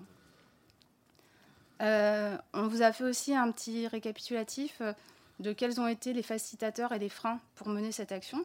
Parce qu'il y a eu quand même des freins, il faut pas le. Donc les facilitateurs, c'est qu'au niveau régional, ça fait des années qu'on organise des événements sur le numérique responsable, donc il y avait déjà une bonne sensibilité euh, des acteurs, euh, que ce soit les entreprises, mais aussi euh, les clusters, les fédérations, les acteurs publics. Ces différentes organisations ont été associées à cette action collective. Donc on a eu des relais de la région, des métropoles, de l'ensemble du réseau des CCI, des clusters de l'eau, des métiers de l'eau, des clusters des énergies renouvelables, les bâtiments durables, euh, du cluster des métiers de l'électronique, euh, voilà, tout un écosystème qui a participé au projet, évidemment de l'ADEME. Euh, le pilotage par le réseau des CCI, parce qu'en fait, on avait une étape de recrutement et le réseau des CCI, des acteurs de terrain qui connaissent ces entreprises et qui ont facilité le, relais pour la mise en place de, de, cette action et faciliter tout ce qui était le recrutement. Et euh, évidemment, la participation financière de l'ADEME et de la région, parce qu'une start-up de 5 personnes, ils veulent bien payer un ticket à 500 euros. Euh, par contre, si ça dépasse un certain montant qui est vite euh, atteint, c'est impossible en fait. C'est impossible, donc en fait, c'est grâce au financement public que ces entreprises ont pu éco-concevoir leurs services numériques. Et ça, ne faut pas le négliger, c'est un point important. Alors les freins, euh, il y a quelques projets qui n'ont pas abouti parce que euh, la démarche n'était pas en ligne avec le planning des projets. Euh, les startups, elles sont au four au moulin à la fois, et des fois, en fait, ça tombe vraiment au mauvais moment, ils commencent le projet, mais ils n'arrivent pas à le terminer. les freins, ça pouvait être aussi la disponibilité des équipes, c'est-à-dire qu'en fait, on a quand même minoré la contribution des équipes de l'entreprise, mais parfois, on pouvait avoir des problèmes de, de disponibilité, parce que justement, sur les PME, l'ensemble des collaborateurs sont mobilisés sur plein de sujets, et on n'est pas comme dans des approches ou dans des grands groupes, il peut y avoir des personnes qui sont dédiées à l'éco-conception, et où du coup, on a euh, des relais internes. Euh, manque de temps ou de ressources voilà, pour collecter les données, et euh, aussi certains projets où finalement, en fait, ils vont délivrer un service à un client et on avait besoin de mesurer des données d'utilisation chez son client et les clients n'étaient pas toujours d'accord. Donc ça, c'était aussi un frein. Et euh, un frein au niveau des décideurs, c'est que euh, bah, l'éco-conception, j'ai envie de dire, c'est un peu comme l'innovation. Hein. On a du mal à calculer un ROI à court terme. Euh, vous investissez un euro dans l'innovation, est-ce que je peux vous garantir que dans un an, ça va vous rapporter 5 euros? Enfin, je ne sais pas qui peut signer pour ça. Donc, ou alors, tout le monde dirait dans ce cas-là. donc voilà, des difficultés à mesurer un ROI à très court terme. Voilà, donc euh, en conclusion, euh, après on répondra bien entendu à, vos questions. Euh, voilà, ce qui est important de réfléchir aux, dispositifs qui pourront être incitatifs hein, pour les entreprises. Hein. on l'a vu, une petite entreprise n'était pas prête à payer, aujourd'hui une start-up a payé 10 000 euros de consulting pour être accompagnée sur ces questions-là. il faut savoir que les entreprises accompagnées, leurs clients ne leur demandaient pas de faire de l'éco-conception. donc en plus, donc on a au plus ce frein-là. donc il y a, là, y a une vraie réflexion à ce, à ce niveau-là. Euh, voilà, euh, on peut s'appuyer donc effectivement euh, sur tous les environnements, les écosystèmes du numérique. ça, c'est vraiment un point fort. Alors, et je dirais numérique, mais pas que, parce que dans tous les clusters, dans les autres domaines d'activité, euh, que ce soit la métallurgie, la plasturgie, euh, l'aéronautique, euh, l'automobile, etc., dans tous ces secteurs, vous avez des fédérations, vous avez des, des, clusters, et, vraiment, ce sont ces acteurs aux côtés des CCI qui peuvent être des, relais pour, pour mobiliser les, entreprises. voilà. On est aussi, on l'a vu, Green Concept a en quelque sorte euh, industrialisé, inventé des outils euh, facilement déployables, rapidement déployables dans le cadre de l'action. L'objectif, ça n'avait pas été de concevoir une méthodologie libre de droit et tout de suite opérationnelle. Aujourd'hui, les experts retenus dans l'appel d'offres de l'action ont, la maîtrise de leur méthodologie. Et, maintenant, effectivement voir comment vulgariser les outils pour accompagner le plus grand nombre ou pour que le plus grand nombre puisse faire de l'éco-conception seul. Euh, et donc, euh, une des clés de, réponse, c'est l'appel à projet euh, Perfecto qui, a été, qui est lancé par l'ADEME, et notamment et dans lequel il y aura des outils, dont le projet NegaOctet. Je ne sais pas si tu as pu en parler. voilà, et on va vous en parler tout à l'heure. voilà. Après, il y a un point extrêmement important, c'est que tout ce travail qu'on a fait au niveau des, chambres de commerce sur les terrains, donc les 13 CCI, de, 13 CCI du territoire d'Occitanie, c'est du travail euh, qui n'était pas rentable. Euh, donc c'est bien parce qu'on était un établissement public euh, financé par ce qu'on appelle la TFC, la, taxe pour frais de chambre, donc financé par de l'argent public, qu'on a pu aller faire tout ce travail de sensibilisation et monter les actions. Euh, et qu'avec euh, tout ce qui se passe dans l'environnement des, chambres de commerce aujourd'hui, nos, ressources euh, fiscales tentent à diminuer de façon drastique, hein, plus de 50% en 5 ans et 75% d'ici 4 ans. voilà, se pose la question, demain, est-ce qu'on pourra toujours faire ce travail de sensibilisation? Donc là, et, si on n'est pas là pour le faire, qui le fera enfin, voilà. Donc là, il y a des vrais éléments de, réflexion. Parce que, encore une fois, on a dit, le cluster du numérique chez nous, c'est 1000 entre, c'est, il y a peut-être 1000 adhérents dans les clusters du numérique, mais en tout, il y a 10 000 entreprises. C'est-à-dire qu'il y a 9000 entreprises qui ne vont pas adhérer dans les clusters, euh, qui vont être un peu seules. Et, aussi, la force des CCI, c'est d'être là à côté de toutes les entreprises. Et, l'enjeu autour de la transition écologique, c'est vraiment de, euh, c'est pas d'accompagner que les grands comptes ou que les entreprises leaders, euh, c'est vraiment d'accompagner toutes les entreprises. voilà. Un autre point extrêmement important, c'est de voir comment euh, est-ce qu'on peut développer euh, les, euh, dans les cahiers des charges des entreprises, des établissements publics, des grands comptes, mais aussi des PME, toutes les entreprises qui, qui lancent des consultations pour qu'on leur conçoive des services numériques, Comment faire pour qu'à terme, il y ait quasiment systématiquement des, clauses environnementales, à minima demander que les gens soient, les équipes qui vont travailler sur les projets euh, aient entendu parler d'éco-conception, aient été formées, voilà, une culture de, cela. Euh, on peut aller plus loin sur les outils à utiliser.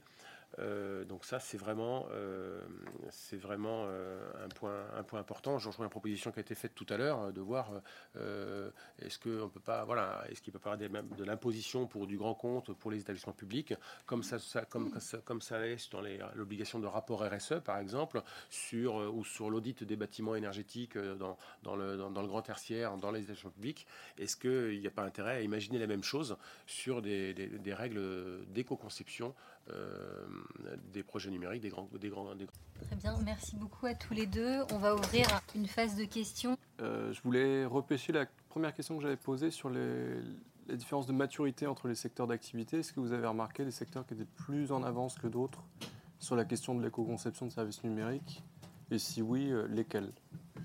Alors, sur l'éco-conception, en général, les secteurs qui sont les plus matures, c'est les secteurs qui ont des contraintes réglementaires. Ouais. Donc euh, on a vu que euh, les directives euh, ROHS sur les composants dans les équipements, elles étaient efficaces.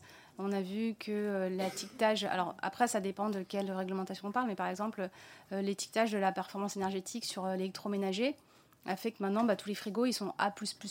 Donc sur la partie sur laquelle ils sont évalués, c'est efficace. Après, je dis pas que c'est efficace sur le global parce que c'est peut-être des équipements qui durent moins longtemps et qu'il faut remplacer plus souvent. Euh, néanmoins, un point qui est intéressant, c'est à partir du moment où on communique, on voit qu'à partir du moment où les consommateurs ou les acteurs, ils ont le choix, euh, ils vont, ça va favoriser euh, les, produits qui ont moins d'impact sur l'environnement.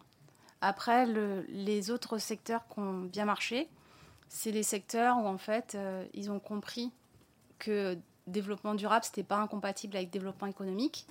Et du coup, ils ont marketé le développement durable. Euh, on peut prendre un exemple super simple. Il y a 10 ans, vous alliez acheter euh, vos courses en vrac. Bah, c'était les gens qui n'avaient pas de moyens. Euh, c'était pas très valorisé. Aujourd'hui, on va dans n'importe quel magasin de centre-ville à Paris qui vend du vrac. C'est hyper tendance d'avoir ses bocaux. Euh, t'as pas de bocaux, voilà, t'es, es un pollueur, voilà. Donc en fait je pense qu'il faut renforcer, utiliser les outils du marketing pour marketer le développement durable. Je sais pas si ça arrive. Alors après, sur euh, la globalité des secteurs d'activité, euh, je n'ai pas de vision euh, super globale, mais c'est des éléments de réponse. Est-ce que ce pas les secteurs qui sont les plus intenses en utilisation du numérique qui sont les plus engagés? Je sais pas, comme le secteur bancaire, le secteur de l'énergie, ou, est-ce que c'est pas une tendance qu'on remarque, celle-là? Alors le secteur de l'énergie, je connais un peu, comme j'ai travaillé longtemps dans le secteur de l'énergie. Un des gros leviers, ça a encore été encore une fois les contraintes réglementaires à partir du moment où, euh, parce que historiquement, les acteurs de l'énergie, en fait, ils vendaient du kilowattheure. Donc plus vous consommiez de kilowattheure, plus c'était bénéfique. Donc encore une fois, euh, les consommateurs et fournisseurs étaient opposants. avec les directives européennes sur l'efficacité énergétique, bah, les, les, acteurs du secteur de l'énergie sont devenus des obligés et devaient faire faire des économies chez les utilisateurs. Donc là, en fait, on s'est mis à vendre des négawattheures. Et là, c'était rentable pour l'entreprise et profitable pour le consommateur. J'ai compris que, enfin, Monsieur Fernic, vous, disiez que la plupart des, entreprises qui avaient bénéficié de, votre accompagnement euh, n'étaient en fait, enfin, leurs clients au donneur d'ordre n'étaient pas demandeurs. C'est ce que vous aviez constaté. Ce qui me surprend un petit peu parce que ça semble être en contradiction avec ce que j'entends de plus en plus de la part de nos adhérents qui, euh, semblent euh, au contraire euh, s'intéresser au sujet parce que justement euh, leurs grands donneurs d'ordre sont en ce moment, notamment avec le levier du rapport RSE, sont de plus en plus exigeants de la part de leurs fournisseurs. Donc je me demandais si... Les grands donneurs d'ordre, vous avez raison. Et, l'autre, point, pardon, c'est une fois que vous avez accompagné ces entreprises, est-ce que c'est un levier j'ai, compris que c'était un levier assez puissant parce que le nombre d'entreprises concernées était conséquent. Euh, est-ce que ensuite euh, ça peut euh, les, faciliter ben, le passage vers une certification d'une norme AFNOR ou une labellisation? Et si tel, est le cas, vers quelle labellisation elle, se tourne? Alors, il faut savoir que vous avez raison, les grands comptes, beaucoup de grands comptes sont depuis longtemps engagés dans les démarches de Green IT. Euh, et donc là, l'idée, c'était de dire comment est-ce qu'on s'intéresse aux autres qui n'en font pas. Et là, le, client de ces entreprises accompagnées, les clients ne sont pas forcément des grands comptes, ce sont, aussi d'autres PME qui n'ont euh, peut-être jamais entendu parler du numérique responsable. Euh, donc on s'attaquait à ça. Donc on est allé voir des, opérateurs, des startups qui, qui fabriquent des solutions pour elles-mêmes, soit pour d'autres PME, mais qui n'ont jamais demandé à intégrer ces notions-là, puisque personne ne leur impose et qu'on n'en a jamais entendu parler, ou pas forcément beaucoup. Donc on a vraiment euh, donc il a fallu trouver des arguments. Et donc, euh, et, CPM disait, mais moi je ne peux pas passer 10 euh, jours de travail à mobiliser mes équipes sur un sujet où il n'y a pas de demande. voilà. Donc voilà la, difficulté. Et donc il a fallu ben, montrer qu'il y avait des intérêts à, s'en préoccuper. On a ben, une, des startups accompagnées qui était dans, le big data justement, qui, qui va s'amuser à scanner des prix auprès de, boutiques et donc qui passait des, des quantités énorme de, données. Et la démarche Green Concept lui a apporté une réflexion en disant, voilà, au lieu d'aller aspirer des sites entiers pour aller, à pour aller m'intéresser, analyser seulement une référence de prix, euh, eh ben, finalement, au lieu d'aspirer le site entier, euh, on va aller aspirer uniquement la référence produit et le prix. quoi. C'est tout. Deux informations au lieu de télécharger euh, des pages entières avec des images et des machins. Et donc, cette entreprise, ben, elle a fait des grosses économies sur euh, ces quantités de données euh, hébergées et elle a même réussi à aller jusqu'à aller euh, baisser le, prix de vente de son, produit. Donc, et puis, ça va beaucoup plus vite, elle ne se fait pas blacklister parce qu'elle est beaucoup plus sobre. Et, toute la stratégie de cette, cette TPE, maintenant, c'est le numérique responsable. Donc, c'était le deuxième aspect de ma question, et je crois que Caroline Levato l'a un peu abordé, c'est comment on capitalise après en termes d'image euh, et de processus euh, via ben, éventuellement euh, la normalisation ou la, labellisation. Alors, dans, les, entreprises accompagnées, on a euh, une des entreprises qui, tout de suite après Green Concept, la première session, est allée. Euh, donc Green Concept concernait son service environnemental et cette boîte était une pas basse pour pas la nommer, qui doit faire 15-20 salariés dans les, services numériques pour les, entreprises. Euh, elle s'est dit ok, j'ai intégré une démarche sur la conception des produits. Maintenant, je voudrais globaliser ça à l'échelle de toute mon entreprise, sur mes déplacements, sur le bâtiment. Et donc, ils sont allés vers des démarches de labellisation qu'on appelle Envol c'est du management environnemental par étape. Euh, donc c'est l'ISO 14000 qui a été simplifié et rendu accessible et peu coûteux pour des TPE et des PME. Et donc euh, cette entreprise-là est allée euh, vers un vol. On a une autre entreprise qui s'engage maintenant dans le label Lucie, qui est un, démarre, un label beaucoup plus global sur la partie RSE et adapté aux, TPE et PME. Et on a d'autres qui sont dans l'ISO 14000. Voilà, donc il y, a des choses. Poursuivons ce débat avec Amélie Boas, qui est maître de conférence à la faculté d'économie et de gestion de l'université Aix-Marseille, sur la thématique Green IT, un outil au service de la stratégie RSE des entreprises. Merci, bonjour à tous. Euh, genre, je vais essayer d'être euh, à la fois euh, succincte et suffisamment claire, puisque la tâche est ardue. Je conclus cette riche table ronde. alors, ce que je voudrais tout d'abord dire, c'est remercier France Stratégie d'avoir initié en fait ce cycle, puisque on le disait en préambule, c'est un sujet qui jusqu'à présent n'attirait pas beaucoup en fait l'attention, en tout cas au niveau grand public bien que ce soit un sujet qui date quand même de 2009, euh, on va dire si on regarde à quel moment il était en, haut de la courbe du Gartner comme étant un des, buzzwords euh, à l'époque. Et puis très rapidement, en fait, il a été plutôt euh, supplanté par d'autres sujets, d'autres enjeux que sont les clean technologies ou tout ce qui va être plutôt des technologies très, très concrètes et qui visent à traiter des problématiques ciblées. Alors que le Green IT, en fait, est une démarche beaucoup plus euh, global Et c'est ce à quoi je voudrais m'attacher ici, puisque à la base, moi, je suis pas du tout informaticienne. Euh, je suis euh, donc maître de conférence en sciences de gestion, donc plutôt sur le volet managérial, les modèles d'affaires et donc la dimension stratégique de ces questions-là. Et donc, ce qui est intéressant, c'est qu'en fait, on constate que le lien, il n'est pas si fait de manière si évidente que ça par la plupart des entreprises, même de celles qui sont convaincues du sujet, ou même de ceux qui sont dans ce domaine-là. Et je suis ravie de voir que ce matin, à l'inverse, ce lien a été fait de manière euh, assez, euh, euh, enfin par quasiment tous les intervenants. Et ce qui est intéressant par rapport à ce qu'il faut noter en fait par rapport au lien entre RSE et Green IT, c'est que ce sont deux démarches qui sont fortement complémentaires. par le, je dirais leurs enjeux, par leur, la façon dont elles sont adoptées par les entreprises et euh, en fait, elle se situe simplement pas au même niveau. C'est-à-dire que la RSE, donc, qui est donc, la responsabilité sociale des entreprises, euh, alors ici, je, quand on parle de RSE, on s'entend sur le fait qu'il s'agit vraiment d'une RSE qui va toucher les pratiques de l'entreprise et pas de ce qu'on va appeler une RSE cosmétique ou périphérique qui ne viserait qu'à faire de la philanthropie ou à ne s'intéresser, je dirais, qu'à des éléments hors business. On est vraiment dans l'idée que l'entreprise ici cherche à transformer ses pratiques, à les rendre plus vertueuses, mais aussi plus respectueuses de l'humain, euh, qui est un des autres euh, piliers du, développement durable. Et euh, en définitive, si on regarde la définition de, la RSE, on est bien ici sur une question d'intégrer euh, la, dimension RSE dans toutes les fonctions de l'entreprise. Par conséquent, ça veut dire que l'intégrer aussi dans la fonction système d'information. Comme on irait gérer de manière plus responsable ces ressources humaines, on va aller gérer de manière plus responsable les systèmes d'information.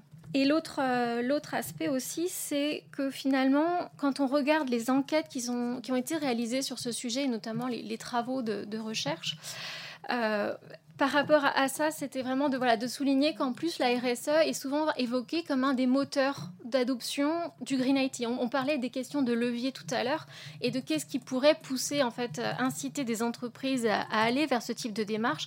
Eh bien, c'est prendre conscience qu'en agissant au niveau des systèmes d'information, on peut agir au niveau de la stratégie RSE de l'entreprise. Et donc, finalement, passer du local au global, euh, si, si, pour reprendre, euh, je dirais, l'expression dans ce domaine. Donc, c'est avoir cette prise de conscience qu'en fait, euh, on, est dans une démarche euh, qui répond à des enjeux qui dépassent la simple sphère des systèmes d'information, mais qui concerne l'entreprise dans son ensemble. Et c'est vraiment ce qui a été souligné euh, aujourd'hui par les différentes présentations. Et là-dessus, pour revenir à, un objectif encore plus global, qui est l'objectif du développement durable ou soutenable, suivant l'appellation et la traduction qu'on souhaite adopter du terme anglais, en fait, il y a un enjeu de durabilité aussi qui, est présent dans les textes existants à l'heure actuelle en matière de, développement durable. Et ça, c'est important aussi pour les entreprises de le dire, c'est qu'elles peuvent vraiment raccrocher, je dirais, ces démarches-là à des objectifs, euh, je dirais, sociétaux, euh, qui sont notamment le principe neuf de la, du pacte mondial euh, des Nations Unies, puisque ce principe, pour vous alors reprendre, je ne le connais pas par cœur, on dit les entreprises sont invitées à favoriser la mise au point et la diffusion de technologies respectueuses de l'environnement. C'est bien une définition qu'on peut appliquer au Green IT. C'est une technologie de l'information et de la communication, certes, mais ça reste une technologie. Par ailleurs, il faut aussi maintenant euh, s'intéresser, puisque sont venus s'ajouter à, à ce pacte, à cet outil qui est le pacte mondial, un ensemble d'objectifs visant à concrétiser la démarche, hein, puisque c'est aussi un des freins, souvent, c'est le manque d'aspects concrets et la façon de se saisir de, ces sujets, qu'il s'agisse du RSE ou du développement durable ou euh, du Green IT. Donc il y a un ensemble d'objectifs, et là encore, dans certains de ces objectifs, on retrouve de manière très présente la dimension euh, technologie de l'information et de la communication et leur contribution à la fois sur l'aspect euh, IT for Green, mais également sur le fait aussi de vouloir développer des infrastructures durables. Et là-dessus, je peux vous citer donc l'objectif 9, euh, par exemple, qui traite lui de l'industrie, de l'innovation et de l'infrastructure, où on nous dit qu'il faut bâtir une infrastructure résiliente et là aussi, c'est un vrai enjeu au niveau Green IT, la résilience de nos infrastructures. Quand on connaît la fragilité, en réalité, euh, si on s'intéresse à la, enfin, au réseau Internet en lui-même et à sa gouvernance. Donc il y a cet enjeu de résilience qui est quand même aussi quelque chose qui est, euh, qui est préoccupant, je dirais, pour, euh, pour l'avenir. Et tout en également promouvant une industrialisation durable qui profite à tous et encourage l'innovation.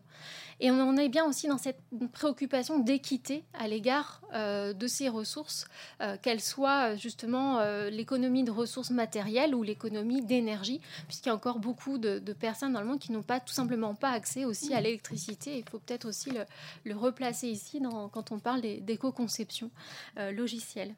Euh, il y a un autre objectif aussi, et euh, donc il y a plusieurs, je vous lirai pas tout, mais il y a plusieurs euh, sous-parties de cet objectif qui rentrent dans cette préoccupation aussi de durabilité des, technologies de l'information et de la communication. Donc c'est l'objectif 17, et là on rejoint l'enjeu de renforcer le dialogue avec les parties prenantes, renforcer les partenariats tout au long des chaînes de valeur, qui est centré sur donc, les partenariats pour la réalisation de ces objectifs. Donc on voit bien que c'est un objectif transverse qui montre que le moyen pour parvenir finalement à la réalisation de, toutes ces, euh, de tous ces enjeux, c'est la collaboration, c'est la coopération de l'ensemble des acteurs au sein des filières, mais aussi entre les filières. Donc par rapport à, tout ça, en fait, on a bien vu aussi qu'il y a aussi une double problématique, puisque moi, ma volonté ici, c'est de juste de reprendre euh, un peu de, hauteur par rapport à ces sujets et de montrer que effectivement, on est dans à la fois l'enjeu de la réduction des impacts. Euh, on en a parlé donc euh, le green for IT, c'est-à-dire comment je vais agir sur ces différentes étapes du cycle de vie euh, des technologies, que ce soit la consommation des ressources, la consommation d'énergie à l'usage ou la problématique des déchets. Mais il y a également tout l'aspect effectivement du l'IT for Green, qui lui va concerner plutôt la, vision contributive. Et en définitive, c'est aussi ça qui est important à valoriser, je dirais, dans, dans ces démarches, c'est qu'on a deux approches. On peut avoir l'approche anxiogène, vision par le risque, et se dire, mon Dieu, mais quelle catastrophe. Euh, en fait, on, et en, même temps, on est en même temps que schizophrène, parce qu'on utilise au quotidien ces technologies. je vous le dis, parce que moi, j'ai fait une thèse sur le Green IT, et en permanence, je me disais, mais c'est terrible. Pour faire ma thèse, je, je lance en permanence des recherches sur Google ou sur d'autres moteurs. Donc en permanence, je consomme de l'énergie pour finalement montrer qu'il faudrait agir de manière plus sobre. Donc il y, a cet aussi cet aspect un peu euh, d'injonction paradoxale, mais euh, qui est euh, important aussi de souligner, c'est que bah, il faut le, voir dans sa, justement dans sa complexité, dans sa dualité, et considérer que avoir conscience des impacts négatifs, tout en essayant bah, justement d'avoir cette balance, hein, de, de, maximiser finalement le côté positif et donc tout l'aspect euh, contributif qui peut porter sur plein de domaines, hein, que ce soit effectivement euh, la, partie, euh, on en a parlé, amélioration aussi de, l'aspect logistique, des transports, de, tout un ensemble de domaines, où des bâtiments intelligents, des, donc tout ce qu'on va appeler aujourd'hui l'intelligence, la, santé intelligente, etc.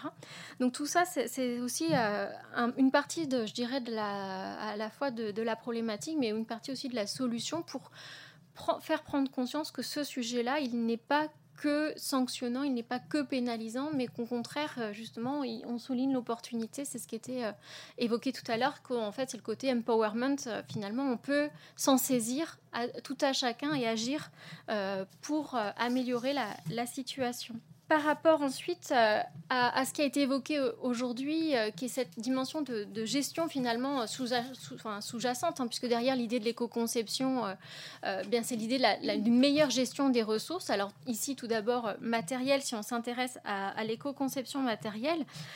alors, ce qui est intéressant aussi dans, ces, ces, réflexions, c'est qu'il y a des enjeux effectivement au niveau de la conception, puisqu'on peut aller euh, chercher du côté euh, bah, aujourd'hui des réglementations qui se mettent en place, euh, que ce soit le devoir de vigilance ou des, guides qui sont déjà en place depuis quelques années, comme le guide de l'OCDE sur la mise en œuvre de chaînes d'approvisionnement responsables. On, commence à avoir des, démarches qui incitent les entreprises à mieux gérer les matières et à mieux les tracer, puisque en fait l'enjeu il est, il est encore plus dans la notion de traçabilité du fait de la multiplicité des, acteurs. Euh, mais il y a également, et on l'a souligné, la volonté par ces ces réflexions, d'aller vers des démarches d'économie circulaire. Et là aussi, on peut se féliciter effectivement euh, de la, du travail qui est fait aujourd'hui autour de la feuille de route de l'économie euh, circulaire, de, du projet également euh, achat circulaire responsable, puisqu'en en réalité, on a souvent tendance dans ces problématiques à penser, à, vouloir traiter les, conséquences plutôt que de penser en amont.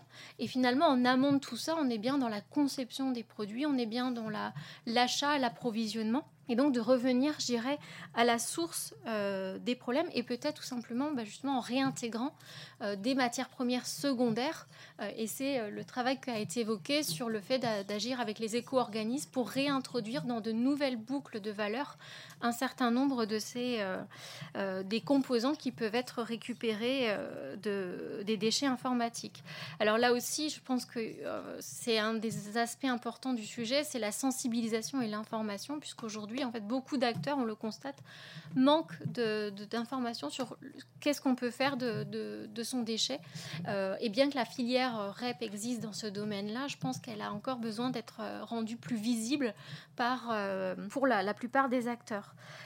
sur la partie utilisation des ressources, ce qui est intéressant aussi, c'est de noter que le, ça a sûrement été évoqué aussi dans, les autres cycles, mais le, Green IT peut aussi contribuer à une diminution du matériel hardware, notamment par des politiques de virtualisation. Euh, on est dans cette logique hein, de, faire plus euh, avec moins finalement, en essayant de réduire bah, l'espace qui est euh, octroyé à ces, machines. Et pour l'autre aspect qui est en fait la gestion de l'efficacité énergétique, on peut tout à fait, alors elle a été évoquée, mais on n'en a pas, enfin il n'y a pas forcément eu de, point diffus là-dessus, mais il y a une norme aujourd'hui qui, qui existe, qui est la norme ISO 50001, euh, qui euh, incite les entreprises à mettre en place un système de management euh, donc de leur énergie. Et en ce sens, on peut encore une fois remonter la question et remonter au niveau de l'entreprise et montrer que toutes ces démarches qu'on a évoquées ce matin s'inscrivent dans cette meilleure gestion de l'efficacité énergétique, de vouloir contribuer et à, cette réduction. Et ce qui est assez préoccupant, c'est que quand on, regarde le, poids des TIC, alors c'était donc une étude qui datait de, 2008, qui avait montré, alors on n'était pas à l'époque hein, dans le développement de, tout ce qui, euh, ce qui occupe aujourd'hui nos, enfin, les, technologies, euh, mais il y avait une étude qui avait montré que euh, avec la tendance de développement, les TIC allaient consommer en 2030 autant d'électricité que l'humanité en consommait tout entière cette même année-là, en 2008. Donc quand on sait qu'il y a parfois déjà des problématiques d'approvisionnement dans certaines euh, même régions, euh, je dirais, euh, on, a un vrai enjeu aussi, donc d'où l'enjeu de la transition énergétique bien sûr, hein.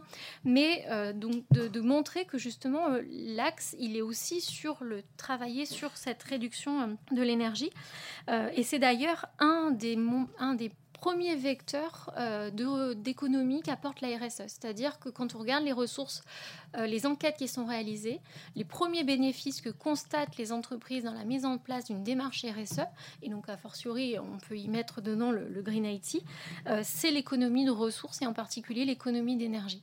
Alors, un des principaux freins qu'on peut euh, noter souvent sur ce type de démarche au niveau de la, des DSI, c'est le manque de visibilité, malheureusement, par contre, de ce que coûte le, parc informatique ou, les, euh, ces systèmes-là en, en, coût énergétique. Alors, souvent pour des raisons très euh, triviales, qui sont que ce sont souvent des frais qui sont gérés par les frais généraux. Et par conséquent, le DSI n'en a pas toujours la visibilité. Alors, ce n'est pas toujours le cas, hein, mais c'est un des, points qui est évoqué souvent par, euh, les DSI, c'est je ne connais pas finalement le coût énergétique de mon système. Je n'ai pas cette connaissance-là. Donc, ce que je ne sais pas, je ne le mesure pas, donc je n'agis pas dessus. Donc, c'est aussi ben, voilà, réussir à donc on en parlait tout à l'heure, hein, remettre du dialogue et puis tout simplement à essayer de développer une connaissance et, des mesures de, ce type de levier. Euh, et après, parce que du coup, les, gains sont, évidents. Hein. Ça peut être la mise hors tension euh, d'équipement, ça peut être euh, le, fait de prendre en compte aussi les apports d'énergie que, dégagent les ordinateurs, etc. Donc il y a beaucoup de choses à faire dans ce domaine. Euh, alors, ce que je voulais aussi dire sur ce, sur ce sujet et le lien avec la RSE, c'est qu'on a beaucoup parlé de l'aspect infrastructure, l'aspect technologie, mais euh, il ne faut pas oublier que c'est quelque chose qui ne se limite pas en fait, à la dimension technologique. Et je voulais remettre le petit acteur euh, humain au, milieu, puisque on n'arrivera à rien, et là aussi ça a été souligné hein, ce matin par les différents intervenants si on n'implique pas l'ensemble des acteurs, que ce soit en interne ou en externe et euh, avoir le sentiment, parce que justement, et ça a été aussi soulevé par une des questions qui a dit, mais finalement, moi, je n'agis que sur, euh, sur pas grand-chose. Euh, au contraire, montrer que c'est parfois, justement, et ça rejoint le, le colibri, mais c'est la petite goutte qui, additionnée, si on, fait tous quelque chose dans ce domaine-là, bah, finalement, ça, va induire un changement. Donc, avoir conscience qu'on est tous acteurs et que c'est pas une lubie ou un dada d'informaticien et que c'est ce sujet-là, elle leur est réservé, mais qu'au contraire, qu'on soit détenteur de technologie, utilisateur, on a tous le pouvoir d'agir euh, de manière plus responsable euh, sur, ces, sur ces, usages. Et la dimension usage aussi a été évoquée sur le Green for Use.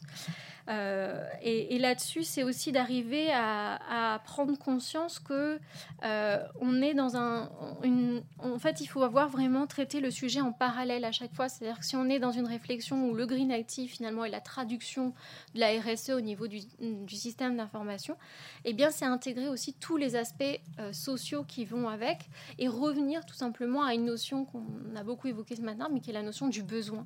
C'est mon utilisateur, de quoi a-t-il réellement besoin et de pas toujours euh, finalement euh, laisser euh, dans une forme de techno-déterminisme la technologie dicter, ben, je dirais, la, finalité du, développement d'une application ou d'un autre support. Pour ce qui est aussi des apports et des, leviers et des, des gains qu'on constate à, à, la mise en place de ce type de démarche, et si on la replace encore une fois dans une vision plus globale, c'est qu'effectivement, et ça a encore été dit, c'est un sujet fédérateur en entreprise, c'est-à-dire c'est-à-dire que euh, la plupart des personnes qui se sont engagées dans cette démarche constatent que ça a permis de recréer du lien en fait au sein de l'entreprise, déjà au sein de l'équipe euh, SI, puisque souvent les, DSI euh, bah, sont structurés aujourd'hui en mode projet, encore plus aujourd'hui avec les méthodes d'agile, etc., où on fait des projets ad hoc, enfin des, des groupes projets ad hoc. Et en prenant un sujet aussi transversal qui nécessite justement l'expertise et la vision de chacun, eh bien, on va remettre du sens, on va apporter davantage euh, de, dialogue aussi autour de ces préoccupations. Et puis, c'est quelque chose qui nous réunit parce que ça parle de valeurs et que finalement, aujourd'hui, on a envie euh, de revenir à des fondamentaux comme les valeurs de l'entreprise. Et ça peut être un levier de communication pour améliorer aussi l'image, le positionnement stratégique, la différenciation de l'entreprise, euh, notamment aussi dans le recrutement des talents euh, qui sont à la recherche de ce type de, démarche. Donc ça peut être quelque chose aussi très valorisant en termes d'avantages concurrentiels sur, je dirais, le marché de l'entreprise. Euh, ce qui est aussi euh, important, c'est que sur euh, cette dimension fédérateur, c'est aussi dans le lien que ça peut apporter entre l'ADSI et les autres directions métiers. Et du coup, j'étais ravie de, voir qu'effectivement, dans le cadre du projet Green Concepts, c'était l'ensemble des acteurs qui avaient été réunis pour échanger, euh, parce que là aussi, il faut que chacun s'en empare euh, pour euh, que ça puisse être porté, je dirais, au, sein de l'entreprise. D'où la suite qui est de dire que c'est un enjeu de communication hein, pour les DSI qui ont souvent du mal à se faire entendre au niveau stratégique, parfois des entreprises, puisque la, la DSI voilà, est souvent vu, euh, comme un centre de coût, on l'a évoqué, la, la, dimension aussi budget qui est importante, qui, qui est toujours euh, évoquée, et bien montrer que par ces démarches-là, on a aussi cette, euh, capacité à contribuer à euh, la réduction de l'impact des autres activités, euh, montrer qu'on peut appliquer des choses qui sont de l'ordre de la, je dirais peut-être de la feuille de route RSE de l'entreprise au sein de la, direction informatique. C'est autant de, moyens de finalement refaire le lien avec un sujet qui parle, je dirais, à, à tous les businessmen, qui est la performance globale de l'entreprise, c'est-à-dire sa performance économique, sociale et environnementale. Et aujourd'hui, bah, sur le volet social, je dirais que le, les SI ont aussi beaucoup de sources, de, je dirais, de leviers pour pouvoir améliorer la communication, le bien-être au travail, ne serait-ce que par l'ergonomie aussi du poste de travail, euh, qui est un facteur important. Et pour finir, donc euh, c'est un levier d'innovation aussi. Euh, alors ça aussi, ça a été montré par un certain nombre d'études et les résultats de l'enquête qui a été évoquée ce matin montrant l'augmentation du chiffre d'affaires par le positionnement euh, sur de nouveaux marchés euh, soulignent cet aspect-là que la plupart des entreprises qui s'insèrent dans ces, dans ces démarches, qu'elles soient RSE, Green IT, euh, voient euh, très euh, nettement un impact sur la capacité d'innovation de l'entreprise, puisque ça va l'obliger souvent à agir sous contrainte. On l'a dit, hein, c'est une réflexion, c'est finalement on pourrait ne pas faire de l'éco-conception logicielle euh, compte tenu de, bah, du fait qu'il n'y a pas, on l'a dit, pas assez de demandes ou peu de demandes de la part des, clients, qu'on n'a pas une vraie problématique de disponibilité de, ressources qui justifierait cette contrainte comme on l'avait au premier temps de l'informatique. Néanmoins, s'imposer ces contraintes-là et le faire de manière, je dirais, euh, engagée, ça euh, conduit à développer, euh, que ce soit des, éco-innovations de produits, mais également de l'innovation de services.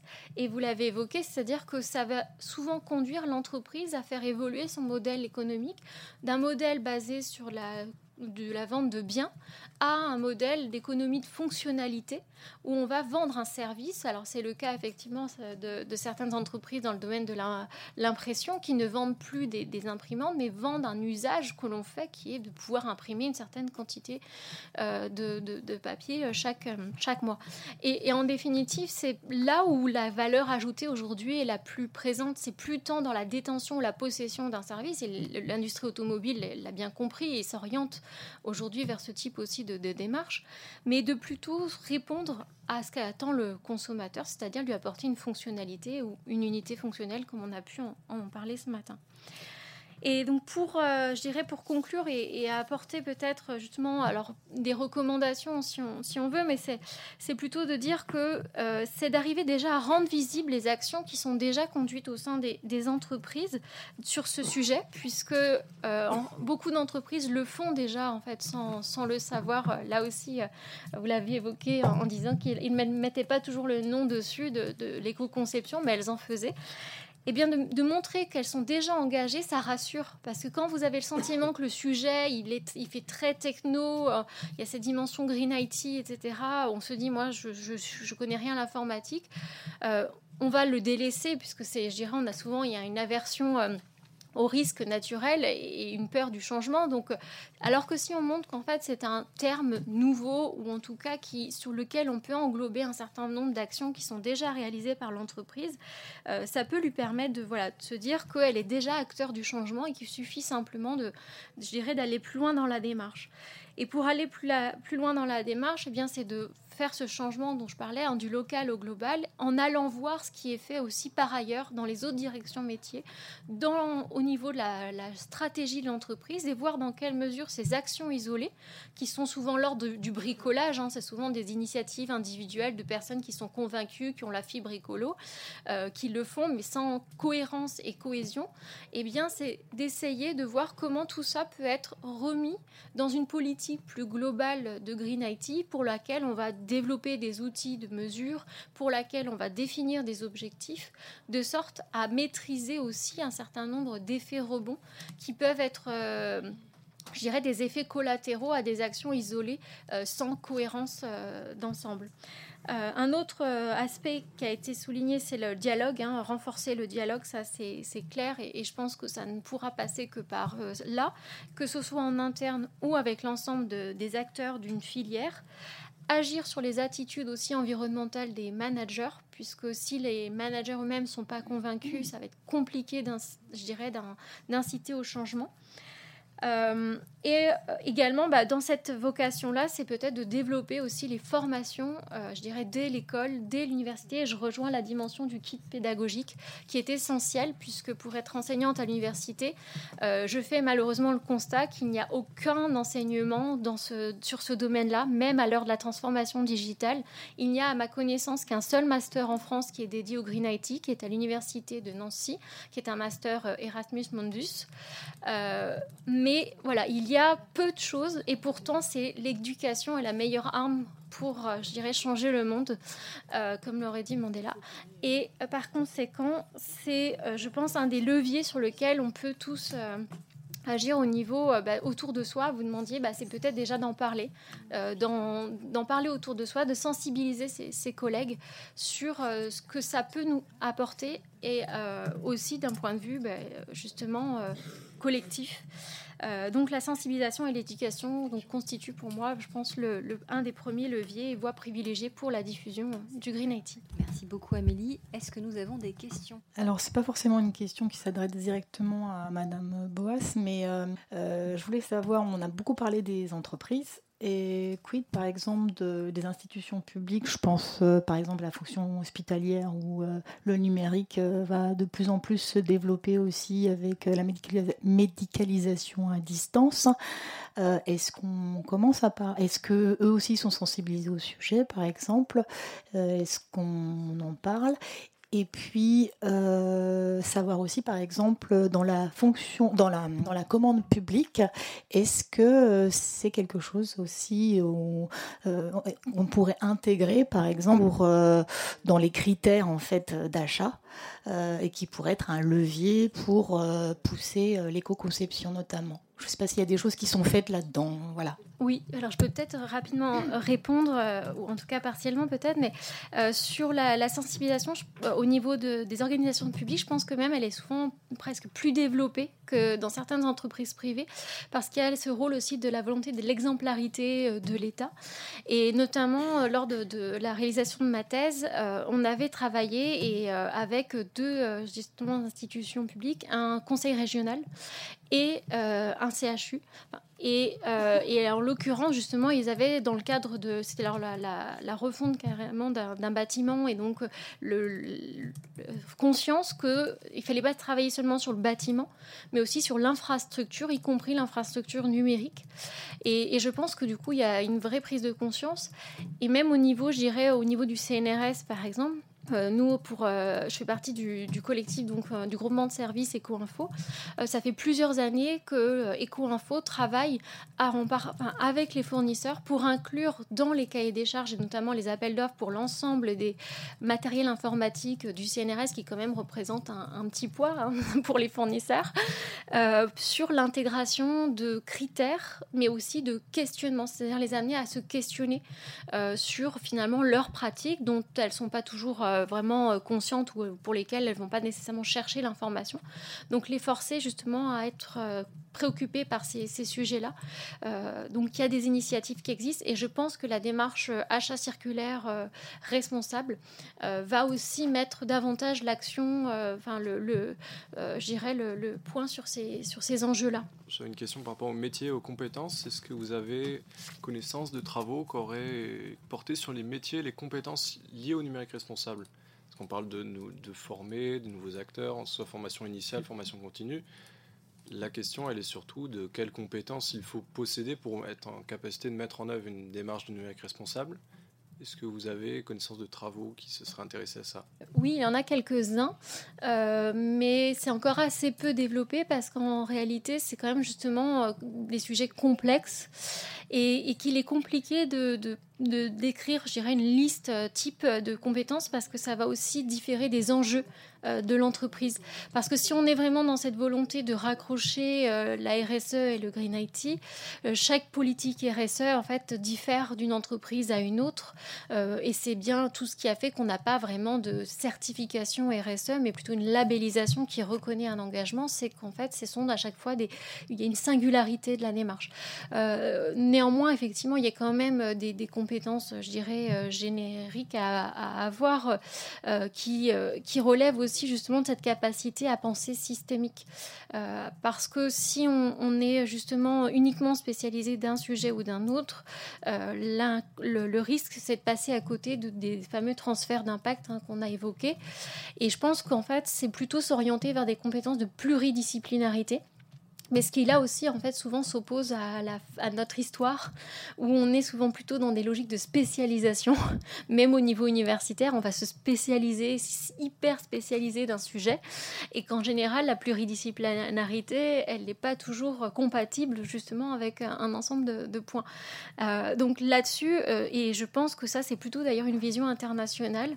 Euh, la plupart des, des, recherches qui portent sur le green IT depuis déjà quelques années avaient souligné le fait d'avoir justement de développer euh, cette vision euh, beaucoup plus euh, transverse des choses, cette capacité à être en interaction et en ce sens, je pense que le, rôle de l'acheteur aussi en entreprise est important parce que c'est un acteur qui est aussi en interface justement avec les différentes directions métiers et par conséquent, c'est cette capacité à comprendre les attentes, les enjeux de chacun presque, c'est presque plus une compétence finalement euh, de, dialogue et d'échange que, de, finalement de compétences techniques qu'on va pouvoir avoir. Néanmoins, je rejoins le, propos sur le fait que je pense qu'on a quand même besoin de former euh, nos générations au numérique. Et ce qui est un peu dommage aussi, c'est qu'aujourd'hui, c'est beaucoup le, les, alors dommage ou pas, mais c'est le, plutôt le privé qui se, s'est pris, euh, enfin, a pris ce, cette problématique à bras le corps. On a eu bon, Xavier Niel avec euh,